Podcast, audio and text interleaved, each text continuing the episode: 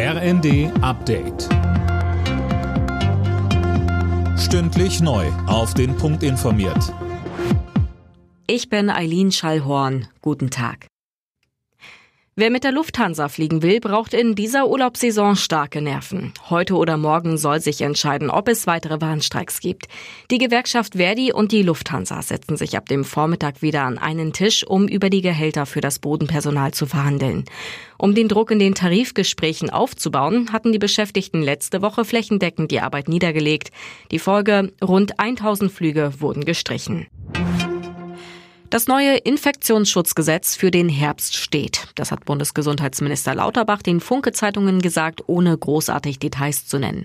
Das Gesetz schütze vor einer Überlastung durch zu viele Corona-Patienten und einer kritischen Lage durch Personalausfälle, so Lauterbach.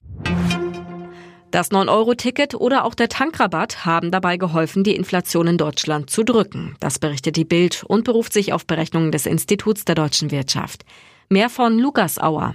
Hätte der Staat mit solchen Maßnahmen nicht eingegriffen, wäre die Preissteigerung deutlich höher ausgefallen, heißt es. Demnach hätte die Inflation bei 10,2 Prozent gelegen. Das sind zwei Prozentpunkte mehr. Gleichzeitig warnen die Wissenschaftler, dass vor allem das Ende des 9-Euro-Tickets im Herbst zu weiter steigenden Preisen führen könnte. Auf Deutschland rollt die nächste Hitzewelle zu. In der Spitze wird heute mit Temperaturen von bis zu 36 Grad gerechnet.